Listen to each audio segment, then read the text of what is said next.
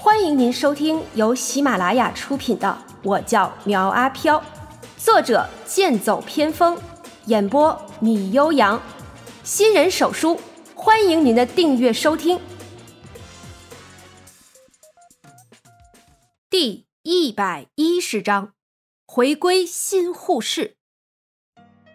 苗阿飘一把抓住他的拳头，道：“且慢，哎，我知道你会杀我。”所以啊，我做了点手脚。如果你再碰我，我就让你瞧瞧这张破法符的厉害。苗玉冷声道：“哼，那又如何？你以为你将我放出来，我就会原谅你做的事情吗？哎，如果我让你留在果果的身边呢？”苗阿飘一句话让苗玉愣在了原地，道：“你在说什么？你不爱果果了？不。”我当然爱他，可正是因为爱他，所以我不能再给他带来伤害。而你会保护他，不是吗？苗阿飘松开了他的拳头，道：“哎，小浩，看着我，我们俩是一体的。正因为我们是一体的，所以才彼此明白，爱不是占有，而是给予。你说的对，我呢性子软弱，老好人儿。”任凭人家欺负我，我也不敢还手。哎，可是你不同啊，你会尽你的所能去照顾果果。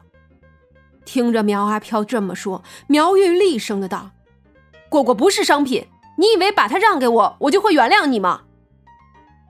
不会，我也没有奢求你的原谅啊。哎，小浩，答应我好好照顾果果，如果有困难，你就来云顶山找我。”苗玉大致能猜到苗阿飘要做什么，但是他无力阻止。苗阿飘很放心地拍了拍他的肩膀，然后走出房间和韩香果道别。短暂的相聚并不会带来离别的伤痛。等他坐上红色跑车离开的时候，心里还是感到了阵阵的心碎。苗阿飘不是不想将韩香果带回新护士，可是对方在新护士的遭遇宛如噩梦一般。为了不刺激他，也只好将他留在了这里。至于两个弟妹苗浩辰和苗萍萍都还小，等着他们长大一些再说吧。处理完这些事情后，趁着天黑，他们回到了云顶山。刚进去，就看到一座巍峨的八角楼立在不远之处。哎，孙总监，我们回来了！苗阿飘上前和他打着招呼，可是孙总监没有给他好脸色。苗总，是不是把工程款给结一下啊？我这里已经揭不开锅了。不愧是包工头出身，一见到老板就想要钱。苗阿飘直接递给他两万冥币，道：“哎，这些呢，先给着你啊。如果有多的，就当是请兄弟们喝茶吧。”孙总监一把拉住他道：“不够，还差两百万呢。”什么？两百万冥币！哎，你要抢啊！苗阿飘显得十分的吃惊。苗总，你知道你不在的这段时间我们是怎么过来的吗？啊，虽然我们是鬼，但我们也要休息啊。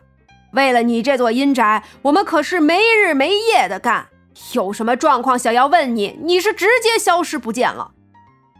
听着他一顿埋怨，苗阿飘解释道：“嗨。”我最近业务比较忙，去了别的市区一趟，没有要拖欠你款项的意思。这不一回来，我就先给你钱了。你忙我也忙，可是材料我们都是给你用的最好的，而且福老爷也是在旁不断的提要求。我们这房子呀是越建越大，花费的那也是越来越多。您进去看一眼就知道了。苗阿飘听他说的玄乎，可一进去就傻眼了。这哪是房子呀？这明明就是皇宫啊！站在门口和对面的墙壁起码能隔出二里地去。嗨，孙总监，你这不对吧？我记得当初福老给我的图纸我看过呀，不像是这么建的呀。谁说不是啊？孙总监埋怨道：“我们起初也以为是小工程，后来这图纸越改越大，越改越大。”不得已，我们就买了辆塔吊，所以这辆塔吊的钱必须得是你出。苗阿飘还要说话，这时小莹在一边道：“主人，这座房子很好，我很喜欢。”哎，不是！苗阿飘刚要说什么，突然醒悟过来，道：“哎，小莹说喜欢那就是好。哎，孙总监，我这儿呢还有三万冥币，钱的事儿你不用担心啊，之后我用现金帮你结。”苗阿飘想起来，他还有很多钱存在关云娟的户头上，回头一定要取出来，不能放在里面生利息。孙总监道：“我不要现金，我就要冥币。再有一段时间，鬼市就要开了，我们都准备着去那儿看看呢。”什么？哎，还有鬼市？我怎么不清楚啊？苗阿飘拿着冥币，感觉就像是厕纸。只能给身边的鬼画，却不知道有什么具体的效果。可是现在一听说有鬼市，顿时就来了兴趣。若真有这种鬼开的市场，那一定是得去转转才行。这时，一辆轿车“嗤”的一声停在了他的旁边，一个三百多斤的大胖子急匆匆地下来道：“哎，小兄弟，把你剩下的元宝蜡烛香都卖给我吧，我给你五百。”多的算是补偿你的。苗阿飘眼前一亮，之前还有点无聊，总算是来了个有意思的人。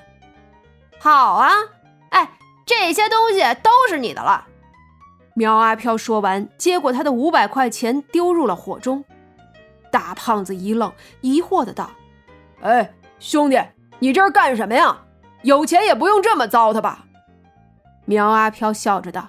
嗨你不就是给我钱吗？不烧给我，我怎么能拿呢？大胖子沉思了一下，然后仿佛想起了什么似的，脸上唰的没了血色，结结巴巴的道：“难道你是鬼？哼，你说是就是喽。我只是想跟你打听个事儿。哎，你有没有见到我的手呢？”苗阿飘说着，露出自己的左臂给他看。大胖子显然是吓坏了，跌坐在了路边，哭了起来。